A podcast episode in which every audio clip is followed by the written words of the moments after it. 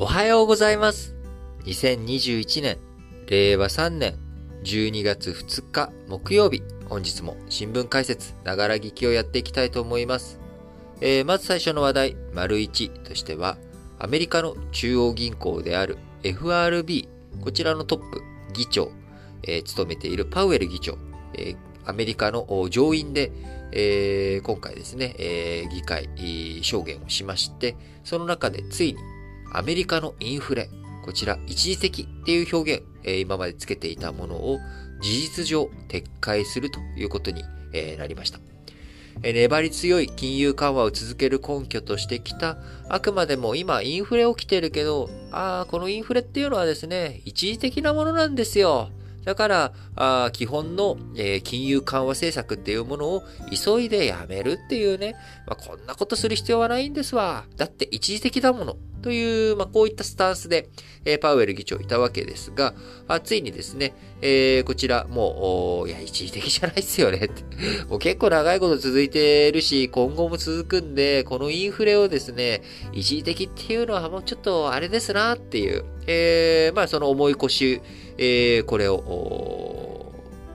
上げたということになります。えーパウエル議長、11月30日のですね、えー議会での証言の中で、一時的という言葉は人によって異なる意味を持つ。使うのをやめるべきだと考えているということで、えー物価上昇のリスク高まっていると。高水準のインフレ、今後長引いていくことへの警戒を一段と強めたということになります。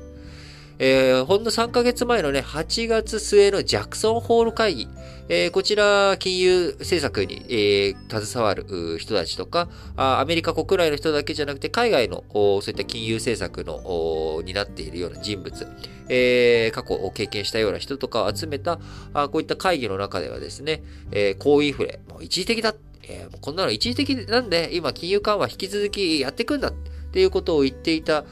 状況からですね、大きく様変わりしているということになります。そして今月11月からはですね、これまで月に1200億ドル、え10兆円、11 13兆円ぐらいですかね、毎月資産購入ということで、蛇口、金融緩和へのプールに蛇口を開けてガーッと水を入れていた状態から、今まで1200億ドルずつ入れてたものを、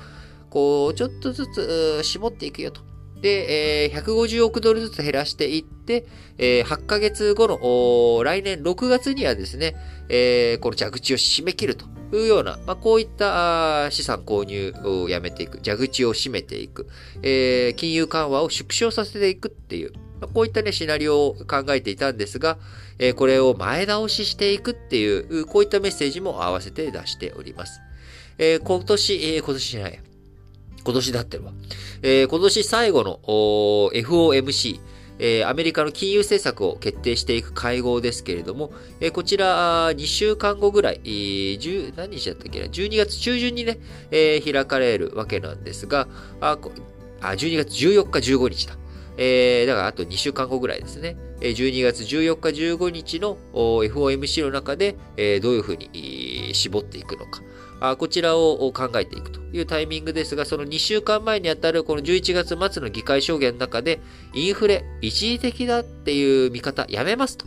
えーいうことを宣言し、えー始めていったということで、これはこの後ね、2週間後に弱地を絞っていくペースを上げていくよと、来年の利上げのペース加速していくよっていうような、まあ、こういった、あまあ、地ならしを始めているということになります。このパウエル議長の発言を受けてアメリカの株価、大きく下がると。金融緩和。これまでね、ジャブジャブにお金がすられて、えーお金がまあすられたわけじゃないな。お金が供給されて、資金が市場に供給されて、よっしゃー、株とか買っちゃえ、みんなウェーイってやっていたものを、このまんまウェーイなパーティー気分が終わっていってしまうなと。いうことを、じゃあもう今儲かってるうちに、利益が出てるうちに手仕まいしちゃえっていうことで株価が下落と。えーこちらの影響はね、日本の方にも来ているということになりますが、えーアメリカ、あ今後金融政策どういうふうにしていくのかというところで、えー14日、15日、アメリカの金融政策決定会合である FOMC、えーこちらがね、開催されるまでの間、あ市場、こういった関係者の金融政策当局者の発言、こちらに注目していく2週間が続いていくのかなと思います。また同時にオミクロン型、こちらの脅威の測定、これがね、この2週間ぐらいで、実際にどれぐらいの感染力のパワーアップだったりとか、死傷率、重症化率、後遺症の影響とかにどういうふうな影響変わってきているのかと。変異が影響しているのかというところについての分析、それがこの2週間の中で詰まっていくと思います。また合わせて、実際にどれだけ蔓延が広がっているのか。日本でもね、今1例、2例、えー、あの、発見がされていますけれども、市中への感染の拡大がどれぐらいの影響を及ぼしていくのかというのが、ここ2週間ぐらいで、えー、様相をはっきりしてくると思いますので、まあ、それらを踏まえて、えー、アメリカの来年度、来年以降のですね、経済、金融政策、どういうふうになっていくのか。それを受けて市場がどんな反応していくのか。えー、かなりですね、2週間、えー、非常に神経質な展開が続いていくんじゃないのかなと思います。えー、また先週末、金曜日、11月最終金曜日はですね、ブラックフライデーということで、えー、アメリカ、消費の年末商戦のスタートこちらの号砲が鳴ったというわけですが、えー、例年と比べまして、えー、今回のブラックフライデー単月、単日、えー、その日当日の売り上げというのはですね、えー、非常に大きかったわけではなく、むしろ去年と比べたらちっちゃいと、減っているというような結果が出てきました。ただ、こちらはですね、あの分散してもみんな買い始めている、えー、ブラックフライデーの前からあセールが始まっていた、あみんなが買いたいものを急いで買い始めているっていうような状況、えー、ありますので、今後もアメリカの需要旺盛な状態が続いていく。えー、そうなってくると、やっぱりパウエル議長が言った通り、インフレ、みんなが高くても買うっていう状態。えー、こちらはね、引き続き継続されていくという需要喚起状態、需要がね、喚起された状態でのインフレ続いていくんだろうなというふうに見受けられています。えオミクロン型についてはですね、日本国内、え3回目のワクチン接種が始まりました。医療従事者をね、え、中心に、え、始まっていきましたんで、え今後、まあ、オミクロン型の分析進めていくのと同時に、ワクチン、日本国内どういうふうに広げていくのか。そして今回、改めて、え新型コロナ世界で封じ込めないと、どんどんどんどん変異型が現れていく可能性が高い。その変異型の中には、より凶暴化していく。えー、人間にとってね、脅威、脅威となる変異が、えー、出てくる可能性っていうのは今後も十分出ていくので、えー、当初ね、G7 の公約、来年末、えー、2022年の年末までにワクチンを世界に行き届かせると。いうことについて、こちらもね、え、インフレ、え、テーパリングを前倒しして、え、アメリカ進めていくよっていうことだけじゃなく、えワクチンの世界的な普及、えこちらについてもね、前倒しでぜひとも対策やっていくこと。これが、あ今何よりの経済対策になるんじゃないのかなというふうに強く感じております。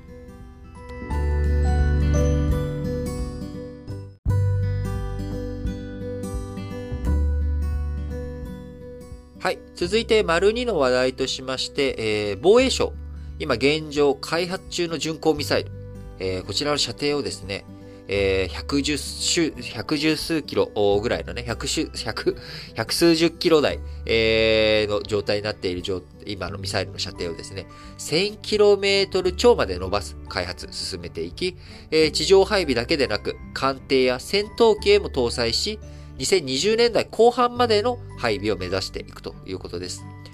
現在保有するミサイル、射程百数十キロにとどまっている中、アジア太平洋で加熱しているミサイル開発競争、こちらを踏まえて抑止力を強めていく。抑止力強化に向けて射程の範囲を広げていくということに防衛省を取り組んでいくということです。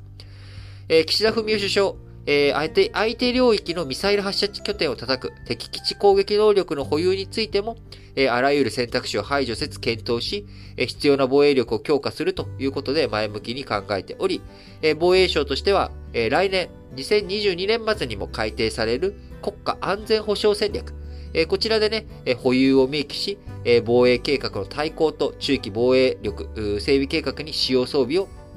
書き込んでいく案を検討しているということで、えー、あの、敵基地攻撃能力というふうに明確に、記載がなかったとしてもですね、えー、ミサイル射程 1000km を超えて、えー、保有していく、1000km を超えるような射程のミサイルを保有していくっていうことになっていくと、えー、実質的なね、敵基地攻撃能力の配備、えこちらが始まっていくということになっていくと思います。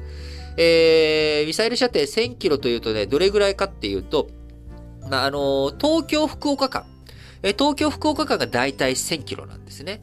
で、えー、日本の一番、えー、まあ、アジアのね、えー、今安全保障、中国を念頭に置くと、前線基地と考えられるのは、やっぱり九州、沖縄を中心に考えていくと、えー、福岡。やっぱここがね、あのー、まあ、前線というか、一番大きい場所になっていくと思いますが、えー、500キロ圏内、福岡の500キロ圏内が、まあ、大阪、えー、韓国、このあたりが500キロ圏内ですね。で、1000キロ圏内ってなると、えー、九州から、あのー、北朝鮮が丸々すっぽり入ります。えー、北朝鮮まで丸々すっぽり入り、えー、先ほど申し上げた通り、東京、福岡があ1000キロ。えー、そして中国っていう意味では、大連、えー、両島半島ですね。そして山東半島のチンタオ、ビール。ビールっていうわけじゃないですけど、えー、チンタオ。えー、そして上海。えー、こちらが1000キロ圏内に入ってきます。で、1500キロまで広げると、いや、そこの1000キロっていう配備の範囲の中で、えー、チンタオ、大連、上海っていうところは射程距離に、福岡から入るっていうこと。えー、そして今回地上配備だけじゃなくて、艦艇や、えー、そして、あのー、戦闘機、こちらにもくっつけて配備ということを考えると、より、福岡から発信して、えー、広げて、えー、攻撃していくっていうことを考えると、まあ、1500キロ、こちらまで、え、伸ばして考えていくと、えー、北京、そして台北とか台湾海峡、このあたりも射程に入ってくると。いうことになりますので、えー、1500キロっていう風になっていくと、あと、まあ、日本の地理感覚で言うと、九州からあ北海道、新千歳空港まで、えー、1500キロあればあ余裕で入っていくと。いうことになりますので、えやっぱり1000キロに広げていくっていうことのインパクト。えこれ非常に大きい話になってきます。え中国がね、射程の中に入ってくるということになりますので、当然、え中国としては猛反発していく内容になっていきます。えもともと中国、日本の配備だけじゃなくて、アメリカがアジア太平洋地域に中距離弾道ミサイルを配備した場合は、対抗措置を、措置を取らざるを得ないと強調してきております。えー、日本に配備を、日本に対しては、アメリカがね、そういう配備をしようとすることに対して、えー、配備させるなよという、こういったメッセージを出しているわけです。えー、過去、えー、韓国、えー、韓国の方で、えー、2016年、えー、当時のパククネ政権がですね、アメリカ軍の地上配備型ミサイル迎撃システム、タード、えこちらを配置するっていうことをですね、え韓国政権が決めた際には、あ中国団体旅行客の、え韓国訪問を制限したりとか、韓流コンテンツの締め出しなど、え経済報復で応じたという過去があります。えー、当然ね、今回、えーこう、アメリカが配備するっていうだけじゃなく、え日本自身が自分たちの防衛力強化のために、え日本自ら保有するということになれば、まあ、あ 中国にとってはね、それがアメリカが持っているようが、日本が持っていようが、日本の、日本列島の基地に配備される、あるっていうこと、これ自体がね、脅威になっていきますんで、え経済関係も含めて、え中国、日本に対して影響を及ぼしていく、反発をしていくっていう姿勢、え強くなっていくんだと思います。えー、現在、自衛隊が持つ、射程、えー、敵艦の対円、対空ミサイル圏内に入らないと反撃反撃しにくいということで、実際日本がね、遠くから攻撃された時に、よし、反撃だって言った時に100キロ近くまで、えー、こう、飛行機、戦闘機が近づいてミサイル発射ってなると、相手側からしてもですね、その飛行機を撃ち落とすミサイル、えー、こちら対空ミサイルを無実行だってね、持ってるわけなんで、えー、その射程の外から撃つっていうことを考えていくと、えー、やっぱり1000キロ超にミサイル射程を伸ばしていきたいというのが、まあ、現状日本防衛省自衛隊が考えていることですが、えー、三菱重工が生産する巡航ミサイル、えー、12式地対艦誘導弾、こちらの射程を伸ばして開発していこうということで、えー、地上配備型は実用化の試験を2025年までに終え、えー、艦艇、えー、艦隊にね、搭載するのは2026年度。戦闘機搭載型は2028年度に、えー、試作を完了し、まあ、2020年代後半までに配備をしっかりとやっていこうということを考えているわけですね。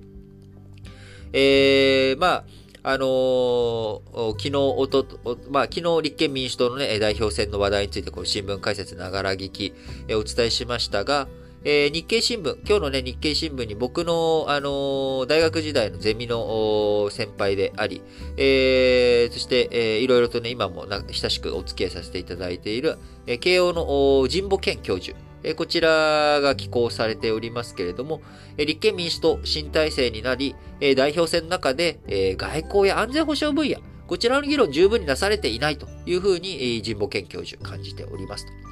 え、やっぱりね、そのあたりについて、え、しっかりと外交分野で達成したい目標を見せていかないと、まあ、自国の安全、え、そして世界基準で国際安全保障路線、え、これをね、どういうふうに日本を取り組んでいくのかというところ、え、しっかりと議論を進めて、立憲民主党対抗馬となるように成長していってほしいというような、まあ、メッセージですね。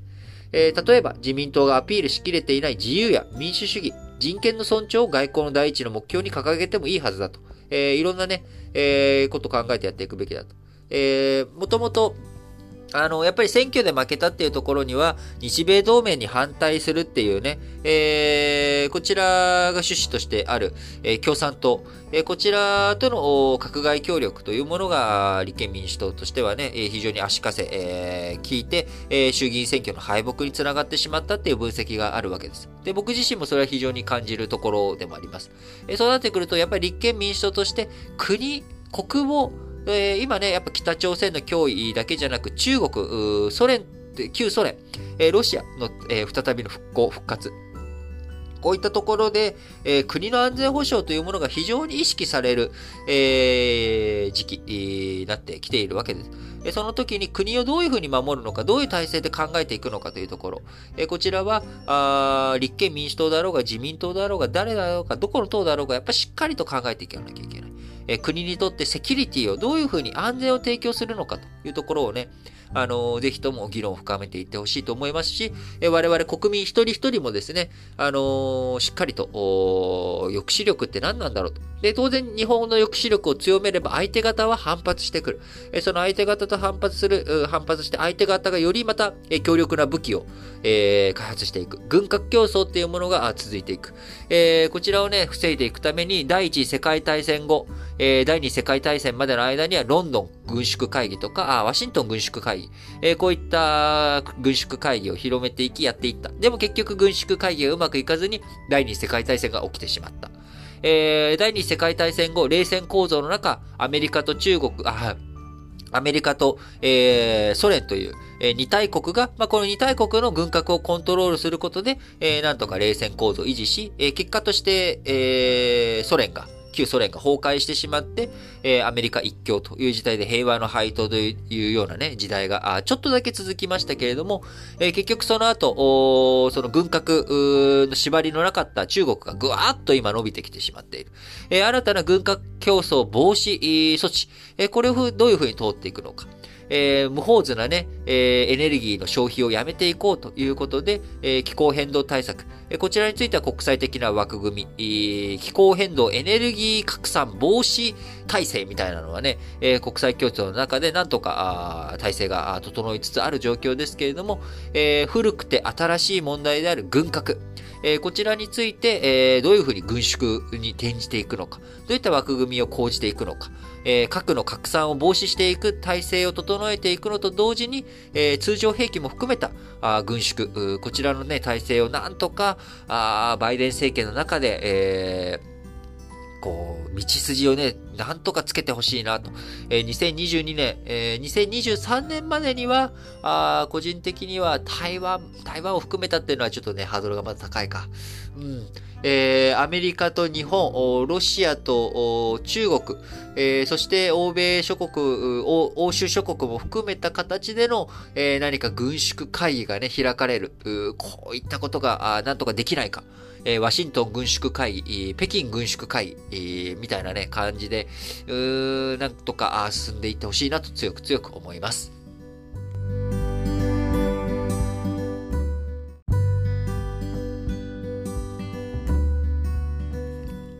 はい。それでは、丸3の話題としまして、えー、カリブ海に浮かぶ、島国、バルバトス。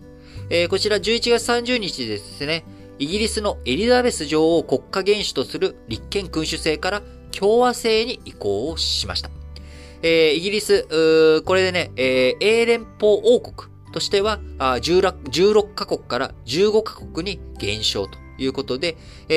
エリザベス女王というのはですね、実はイギリスの国王、女王という立場だけじゃなくて、カナダとかオーストラリア、ニュージーランド、えー、こういった国々のえー、国家元首も務めています。なので、あの、首相、総理大臣、陣って、えー、総理大臣っていう陣は、あの、この、えー、王様とか天皇とかの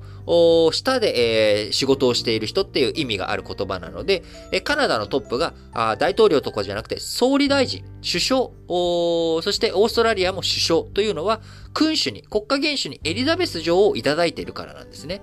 これ、えどういう関係なんで、じゃあ、イギリス本国と何がどう違うの？植民地なの？オーストラリアはどうなの？っていうこと。えー、こちらがね、えー、どういう関係になってるのかっていうことを説明をすると、まず、えー、イギリス国内、え、連合王国ですよね。 United Kingdom。え、王国が連結して、連合しているっていうことで、え、 UK、United Kingdom、え、グレートブリテン及び北部アイルランド連合王国というのが、えー、イギリスの正式名称ですけれども、これは、えー、北部アイルランド、スコットランド、ウェールズ、イングランドという4つの地域、これが、えー、合併して、えー、一つの法人体、国家として、えー、 United Kingdom、連合されたも王国、一体化した王国として、えー、存在している。これが一つの主権国家の単位として、えー、これのトップ、女王様として、えー、エリザベス女王がいるわけです。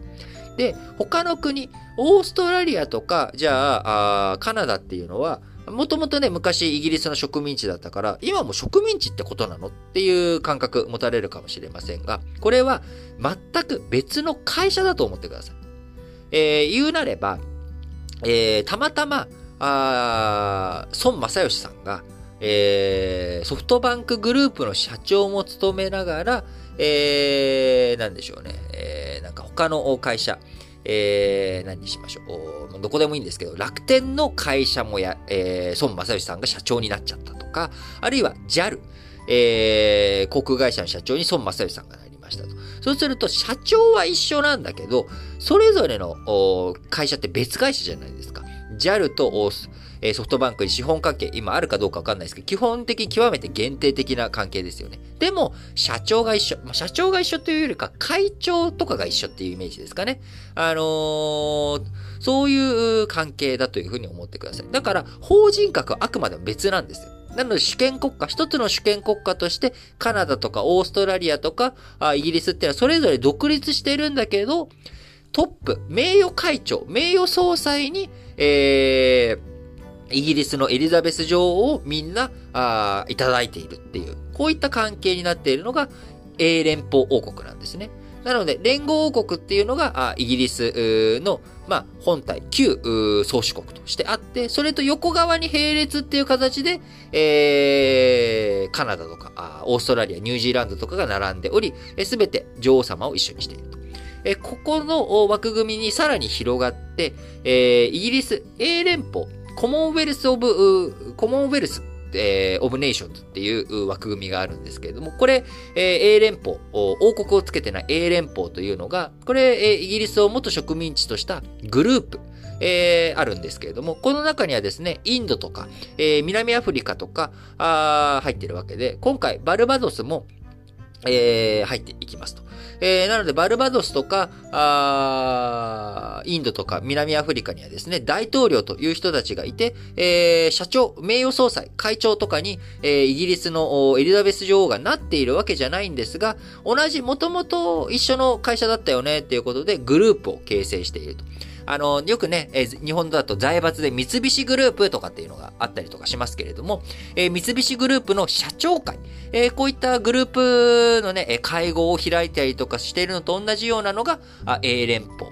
で、えー、社長まで一緒。えー、三菱商事の、三菱商事、三菱銀行、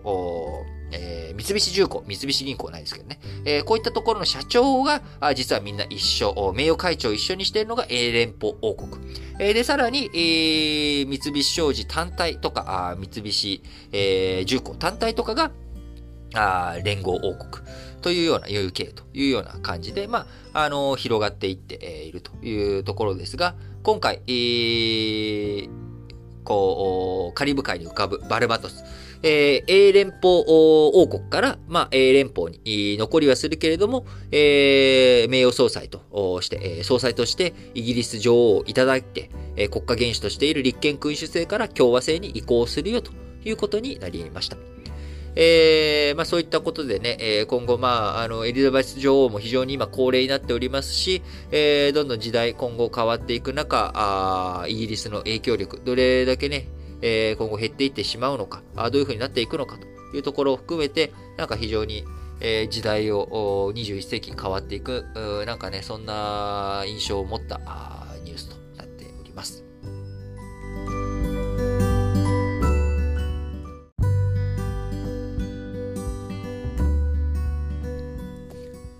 はい。それでは、丸4の話題としまして、えー、男子ゴルフのタイガー・ウッズ選手。えー、今年2月にですね、えー、自動車事故、これを起こして自損事故だったわけですけれども、えー、重傷を負いました。えアメリカ・ロサンゼルス近郊で事故を起こして右足を骨折するなどしたということで、この、え新聞解説ながら聞きのですね、全身に当たる、全身に当たる、あのーシーズン1、えー、ラジ歴ニュースだより、えー、こちらの時代のね、2分とかその短い、えー、配信をしていた、あこれもね、この Spotify なり Apple Podcast で聞いてくださっている方、ぐわーっと昔に戻っていただくと、えー、2月にですね、僕がこのウッズの事故について語っている、えー、2分の短いやつ出てくるわけですけれども、あのー、その時に紹介したなというふうに思い、今日、えー、スポーツ欄見たらですね、えー、ウッズが事故後初の会見をやったということで、あついね、取り上げざるを得なくなってしまって、今日、あの、マリオンとして取り上げさせておりますが、えー、男子ゴルフのタイガー・ウッズ、えー、11月30日、自動車事故で重傷を負った2月以来、初めて公の場に姿を見せ、今、生きていられることは幸運だというふうに語りました。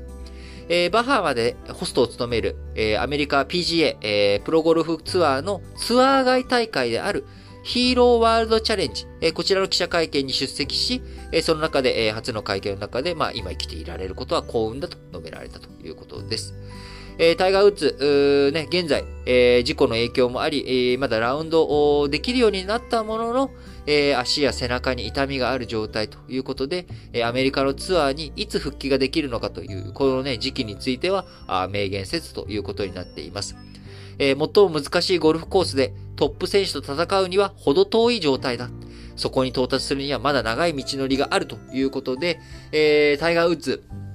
僕ね、やっぱりタイガー・ウッズ好きなんですよね。あのー、何が好きかっていうとですね、やっぱりあのー、ゴルフの力強さもそうだし、えー、やっぱスイングの美しさ、あのー、やっぱ絵になる選手、いっぱいいるんですけれども、その中でも、やっぱタイガーの、えー、やっぱ、あの後ろ姿っていうものがね、非常にかっこいい。そして、えー、何か彼が、あのピンソワまで近くに来た時にやってくれるか。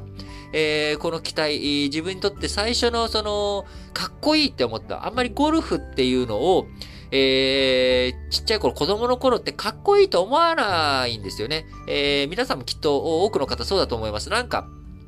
おっさんがやるスポーツじゃないけれども、なんかそういう偏見的なね、えー、気持ちもあり、なんかまあ、あの、ジャンボ尾崎とか、まあ、すごいんだろうけど、別に何が面白いのかわからんみたいな。あテレビ中継日曜日とかにですね、あの、ゴルフの中継を親が見たりとかしてる中、なんか、チャンネル変えさせろよって思ったあリスナーの方も多かったりするんじゃないかなと思います。今のね、若い人だともうそれぞれ、えテレビとか画面、自分の戦友があってね、あの、今で、えー、こう、占拠されたやつをずっと聞いてなきゃいけないみたいな、そんな経験される方は少ないかもしれませんけれども、あの、やっぱ昔その中で、えー、タイガー・ウッズが出てきた時のインパクトというかですね、自分が見て、お、かっけえこいつっていう、なんか、そういう、やっぱ、あシンボリックな存在、カリスマなんですよね。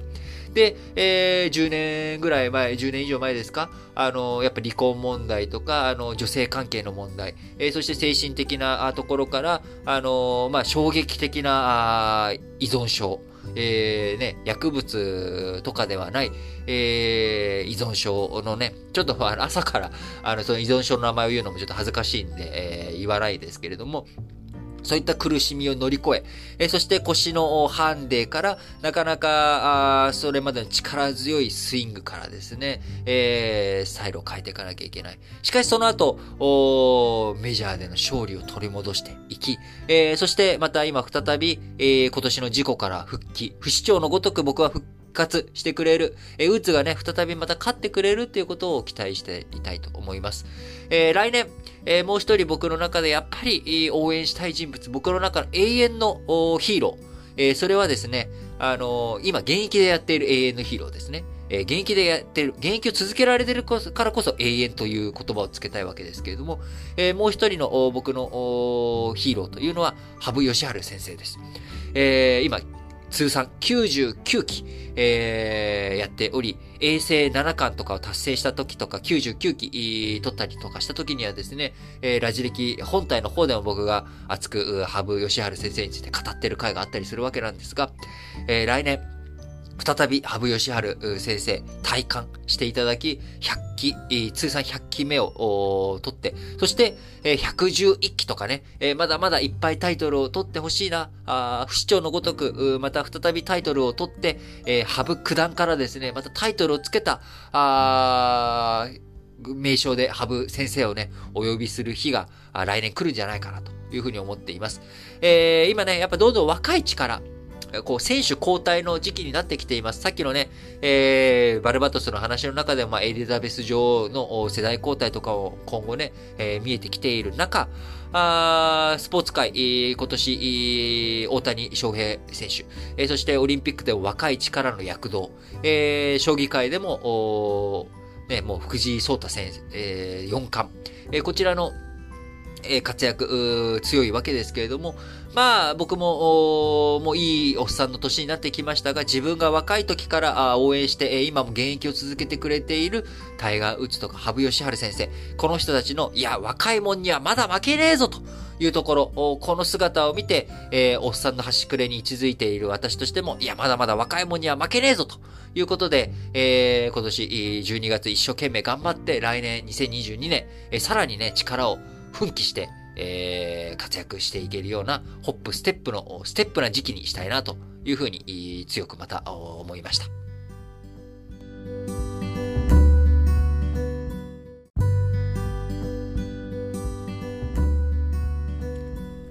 はい。それでは本日も最後、丸ごとしまして、主要語詞の社説を紹介して締めくくっていきたいと思います。えー、本日ね、ちょっとさらっといきたいと思うんですけれども、朝日新聞。黒い雨救済、今すぐ被爆者と認めようということで、えー、菅首相がね、今年判決があった広島高裁の判決、これをね、上告しないということで、えー、黒い雨、えー、救済に向けての道、えこちらがね、えー、広く動き始めた2021年ですが、厚生労働省、おととい、被爆者健康手帳を交付する新たな審査指針を作るとして、広島、長崎の被爆自治体と初会合を開きました。えー、菅首相が上告断念を決めてから4ヶ月、ようやく協議が始まったということですけれども、えー、もうすでにね、被爆者の方々、えー、80歳を超えての高齢者の方も多くいる中、えー、しっかりとね、救済措置がまんべんなく一刻も早く進んでいくよう、えー、取り組んでやっていってほしいなと思います。えー、国のね、取り組みスピード、えー、感、えー、そちらについて朝日新聞遅いし、えー、もっと全面的にやっていくべきだという主張になっております。えー、朝日新聞もう一歩。札幌五輪招致。えー、足を止め、市民と熟議を。夏冬を問わず、五輪は節度のない肥大化で制御の限界を超えつつある。近年各地で経費負担や環境破壊を心配する住民らの反対を受け、立候補を取りやめる年が後を絶たないのはある意味で当然と言えるとえその中で札幌が2030年の冬季オリンピック、こちらの招致に向けたあいろんな活動を始めていこうという動き、えー、これがね、出てきて、えー、大会概要案、あ札幌市が公表したということに今回なりましたが、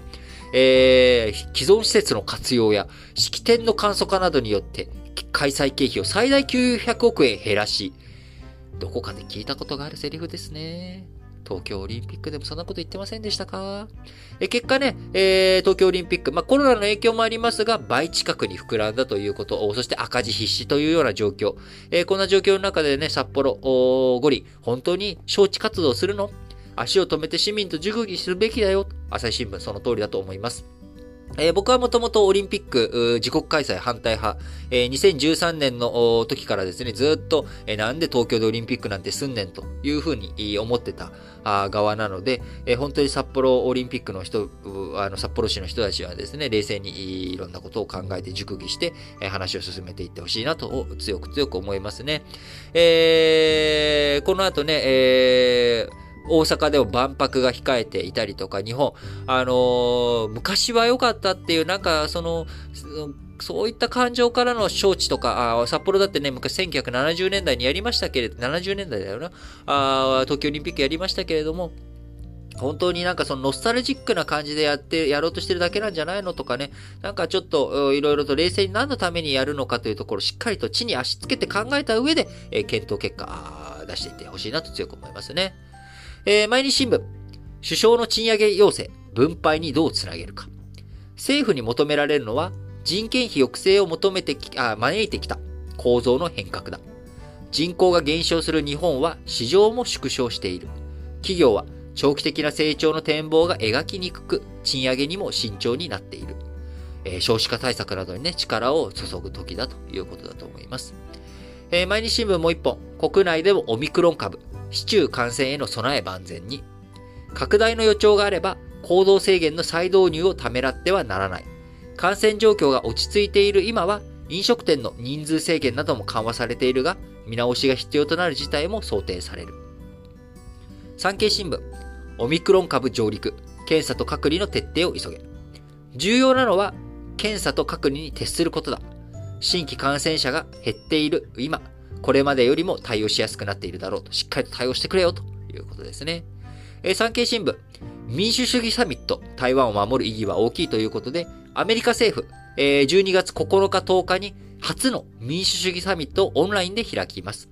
えー、台湾を含む110カ国地域が招待されているということで、えー、今年4月にはですね、アメリカ気候変動サミットを開催したりとか、あ国際社会引っ張っていくための活動、行動、一生懸命アメリカは取り組んでいます。トランプ政権とは違うぞと、バイデン国際協調をしっかりとやっていくんだぞというところを示しながら、あ日本としてもですね、台湾を守る意義、えー、こちらの意義をしっかりと取り組んだ上で、え、民主主義サミットをしっかりと価値あるものにアメリカ政府やっていけるよう日本としても側面サポートしっかりとやっていくべきだと思います。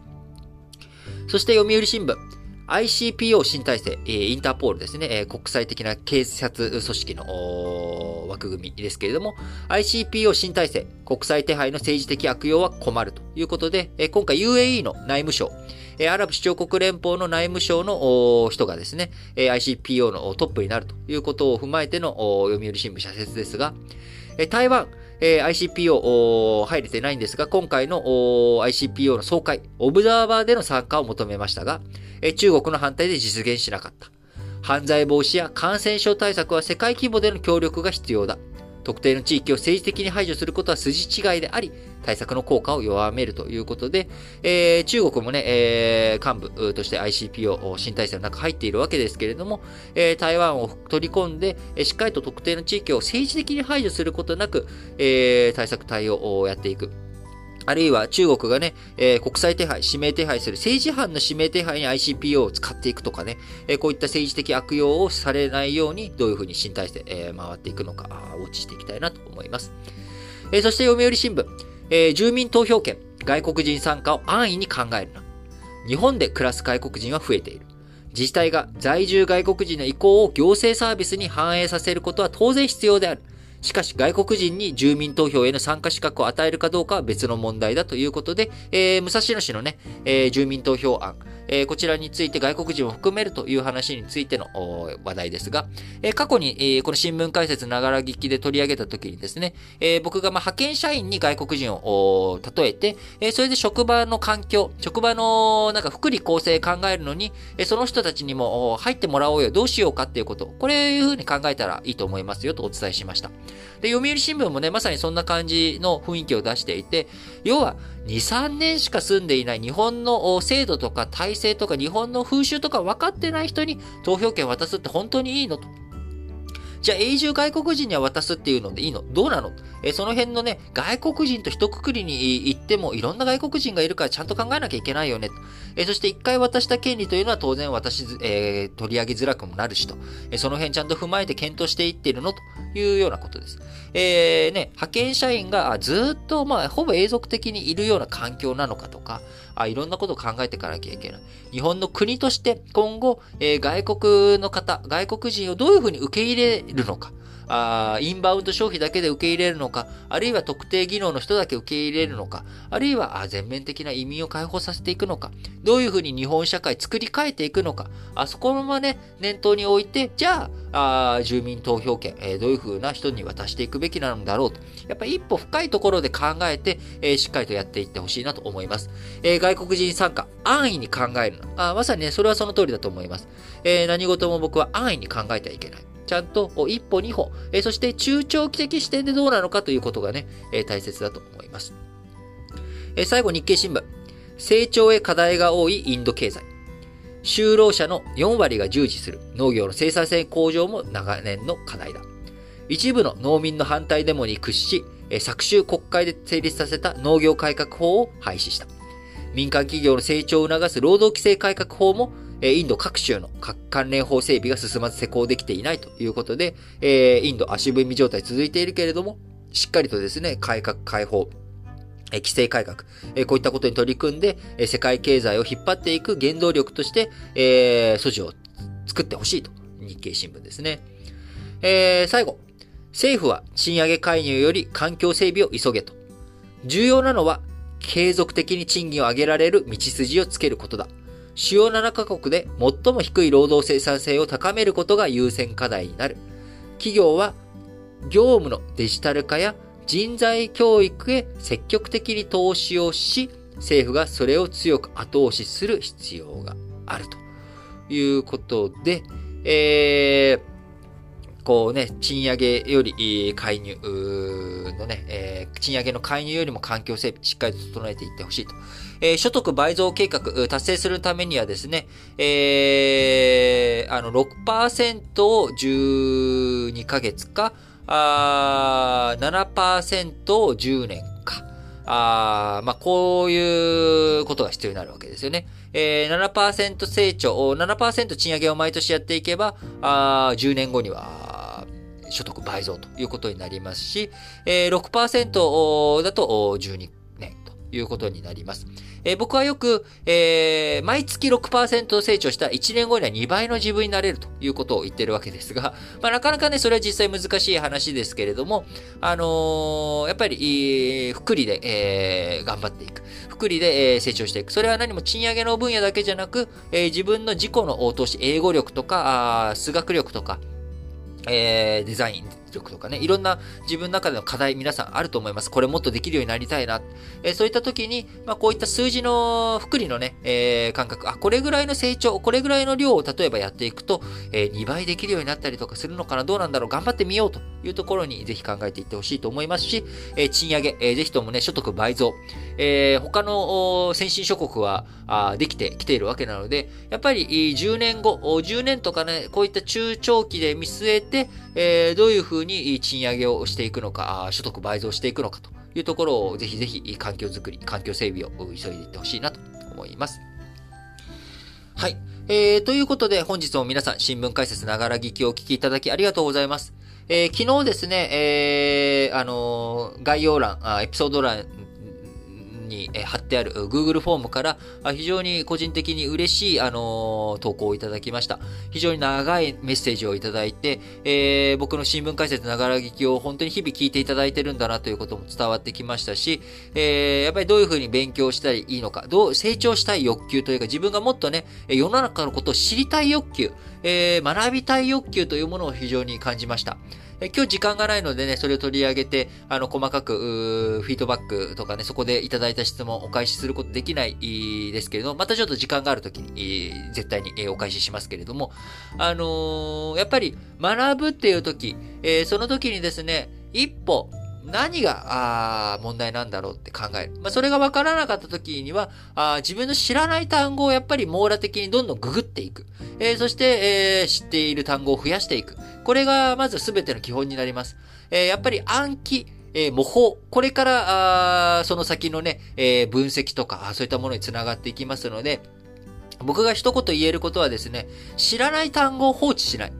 えー、初めて、えー、見た単語を必ず、えー、昔だったら辞書を引く。今だったらググる。え、ググってその意味を、あ、こういう意味なんだっていうのをですね、え、念頭に何度もしっかりと見ていくっていうこと。これを繰り返していくことが、あやがてそれをですね、1日、えー、1月に自分の知ってる単語を6%増やすことができたら、あ1年で2倍知ってる単語を増やすことができる。そうすると引っかかって自分が読めるニュースとか理解できるニュースというのが必ず増えていきます。なので、えー、日頃のその一日一日自分が接する言葉一つ一つ、えー、これをね、一つ一つ大切にして増やしていくっていうこと。これがあ学びの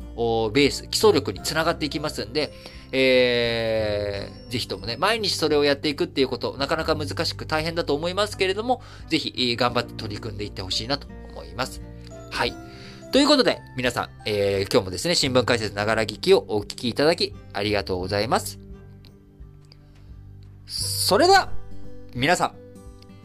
今日も元気に、いってらっしゃい。